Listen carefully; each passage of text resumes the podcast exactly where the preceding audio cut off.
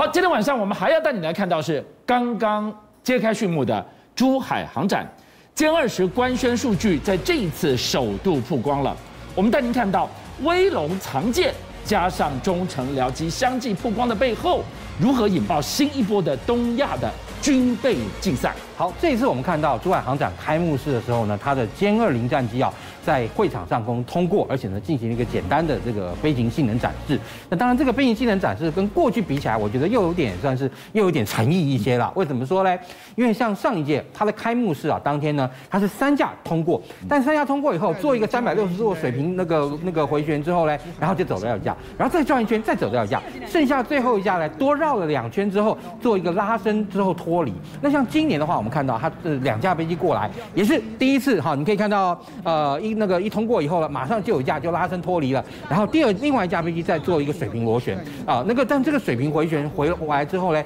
它其实啊这次多做了一些动作，也就是它呢透过这那个在类我们看到一个类似像平面的一个水平八字，而且呢你可以看到它在这个拉这个动作的过程中啊，也产生了叫披肩，那披肩呢我们这个就是它其实是。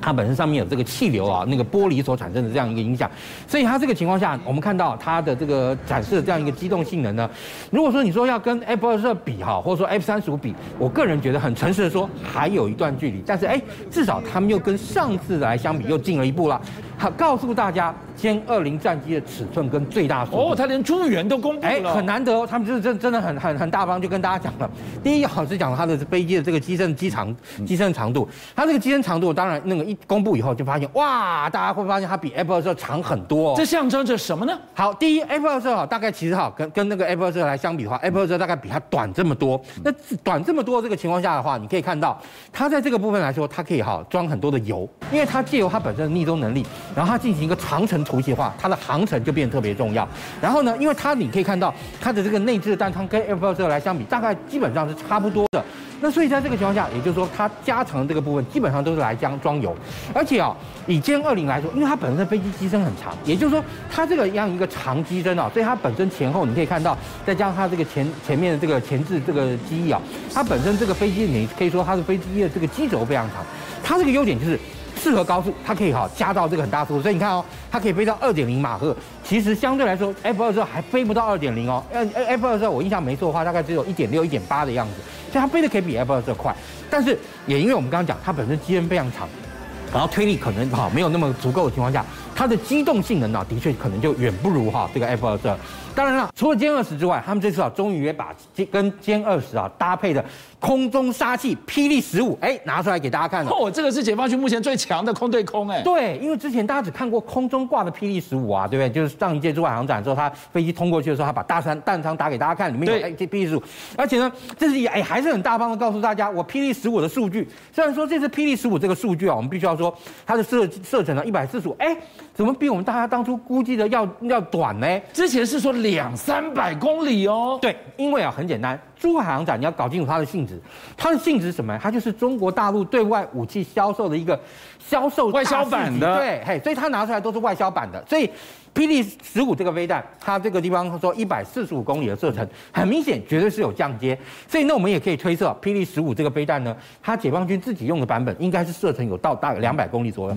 这两百公里就很麻烦了，我们不是讲它本身是长程奔袭嘛，对不对？然后长程用逆中突袭你的时候，突袭之外，另外它在用这个霹雳哈那个十五这个飞弹来打你，这个时候它对于哈防守的一方来说，就一定要自己强化它的这个雷达监侦能力，不然呢会会那个那么在面对状况的时候会非常。麻烦。这次珠海航展，我们看到除了户外的飞行秀之外呢，在棚内我们看到了。歼二十旁边呢摆了这一架，我们把大家用红圈圈起来。这一架是什么？这一架叫攻击十一。他们这次展了好几架这个无人机啊，其实说真的都显现出他们现在航空工业能力跟企图心啊。第一，好，这个轰攻击十一是干嘛呢？当然有人说这个是十寸大小了，但是我看从旁边的这个飞机的这个大小来看的话，这应该是一个桌子模型。因为第一啊，它这个十一啊，它本身啊完全是一个呃呃外形来讲。我会觉得我看到他这，我对他的这个感觉啊，他其实跟美国过去一个放弃掉的一个案子，一个叫匿踪的攻击机叫 A 十二，其实本来还更还更像。为什么呢？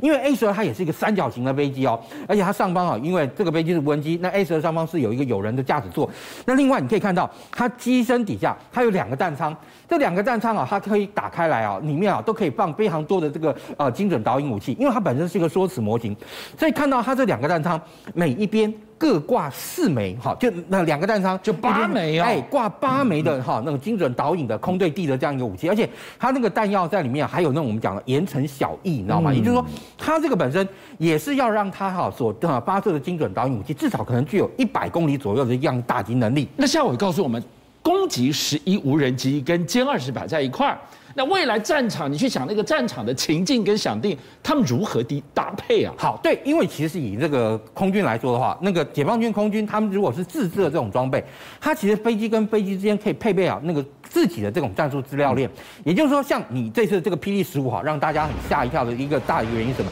因为他说它具备哈这个双向数据的这个修正，还有主动雷达导引。也就是说，我今天有这个飞弹发射出去以后啊，我可以跟飞弹之间呢用啊双向数据，也就是我不但可以传数据给你，飞弹也可以传数据给我。A 射 B 导，哎，对，也就是说哈，那在这个情况下，甚至还可以有一个假想状况。今天你可能有那个目标，可能好几架飞机对这个重要高价值目标一起发射了一枚飞弹，但结果最后哎。前面的飞弹打成了。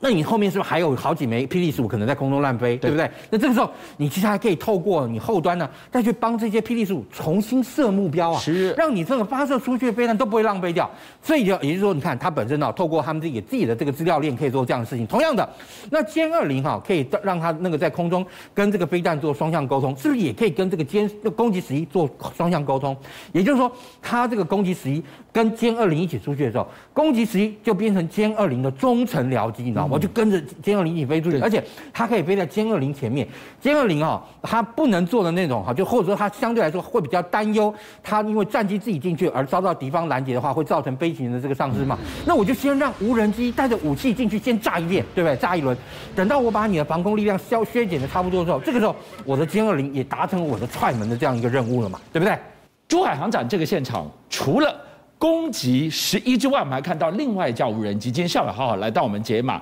这个是陆版的。我们看陆版死神就在眼前。他们啊，其实啊，那个翼龙系那个无人机系列啊，做了一大堆啊，这种大小跟美国，你看它这个大小跟美国的这个 RQ 九哈，也就我们讲的复仇者无人机啊，其实说真的大小非常这个相近哦。而且哈，当中国大陆开发这种无人机啊，我觉得最让人哈可以说是跟其他国家这种做法不一样的，它其实就为这个无人机开发了一整套的空对空还有空对地的武器，也就是它专门为翼龙哈啊这一系列这个无人机开发它专用的空对空飞弹。空对地飞弹，还有任务的这个那个夹舱，比如说你看，你看到它肚子底下悬吊一个啊，类似像这个侦察的这样一个夹舱。那它自己本身这样一个光电夹舱，其实就已经可以跟地面啊做什么？做那个双向的这个那个资料链的一个沟通。譬如说，你看它展示了，它翼龙飞上去以后，哎，在大家前面啊，这个那个那个展场上空飞行，然后呢，就把展场上空啊拍到的那个影像啊，就直接回传给地面控制单位。你看，这个就是它在高空拍下来的。对，就是翼龙啊，二从空中扣过去的时候，你可以看到哇，底下。运二呃运二十啊，然后轰六啊等等，甚至啊无侦八，他们这次居然很大方把无侦八都拿出来给大家看，不但清晰，而且彩色的。我可以这样想吗？现在他能够拍珠海航展的地面，会不会他对我就抵近侦查了？对，第一对我们抵近侦查，第二是他甚至于在直接啊那个对我们那个进行攻击作战的时候呢，这个时候一龙二所看到的画面，就是他前线指挥官能够直接看到的画面呐、啊，非常值得我们注意。像我今天给我们看到的，我就看到了两个关键字，一个就是无人化的载具，另外一个就是数据链的沟通跟串联。这个在在要为什么？他在打一个未来的战场，哎，没错没错。所以今天不只是他们而已，我们来讲，我们也很需要。为什么？像这个军备局啊，这个中科院，他其实居然呢，那个很神秘的把一段影片放上去之后，很短时间就把它拿掉了。为什么？哇，这个它叫军用合重型动力外骨骼系统，因为其实他们也跟国家申请很多预算做了相关的研究嘛。那他们的研究什么呢？他们就研究啊，就是说如何呢，借由这样一个外骨骼的穿戴以后呢，去强化步兵的这个肌肉能力。因为这种外骨骼啊，它本身就是你看，因为你人的这个能力有限嘛，对不对？你比如说，你这个兵阿兵哥来说啊，背包负重可以重四十公斤，但是如果你装了这个外骨骼，是不是就可以让你背的这个力量啊，就可以加大你那个背背的东西就变变多？那同样的，他在做展示的时候呢，是展示了什么？他在展示有两个兵哦，就可以哈，两个人员就可以到 CM 两两这个破炮车呢，就把他的这个那个炮座的这个底盘，还有旁边的一些负载的这些装备呢，就两个人就把它搬起来了。这多重啊！对，你看你以一二零破炮这个底盘那个这个底座来说的话，它这个底座一个圆圆的这个铁去铸的哦，就有八十公斤重。等于说我今天我跟你俊相，我们两个一起要抬，我们两个人一起抬的话，我们每个人要负重四十公斤，你知道吗？这很重哎，四十公斤很重哦，对，那不轻哦。所以就变成说，你看它如果这样一个外骨骼，因为这个外骨骼，你看台湾版的这个外骨骼，它跟这个美国这个 Onyx 的这个腿部动力外骨骼其实非常类似，它利用一个电池，然后呢去哈去强化，让你的这个啊、这些机械的这个关节呢提供力量。你看他这个人呢就可以轻轻松松的去把一颗炮弹就举起来，或一个炮弹就背那个拿起来之后，而且很可以轻松的上楼。你看最最主要就是要能够做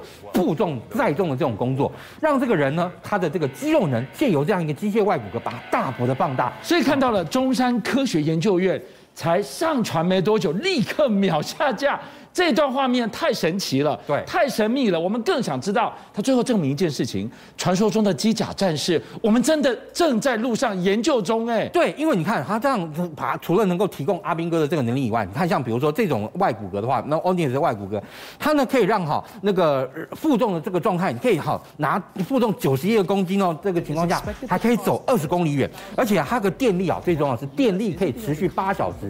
过去你哈以前在研究出这个外骨骼的问题的时候。最大的问题就是它的这个电力，你要变成说，你今天要能够持续做这样一个事情的话，你变你背后要插一个电，你背后要插个电接到电源，你就不能跑太远，对不对？但是现在由于现在电池技术的大幅进步，所以它这个电池啊，你可以让它在八个小时之内呢，还可以维持，你看负重九十一公斤，可以走二十公里，所以还可以让它负重跑步啊八个小时。所以在这个情况下，现在的外骨骼借由电池技术的进步，大幅提升它的实用性。邀请您一一起加入五七报新闻会员，跟俊相一起挖。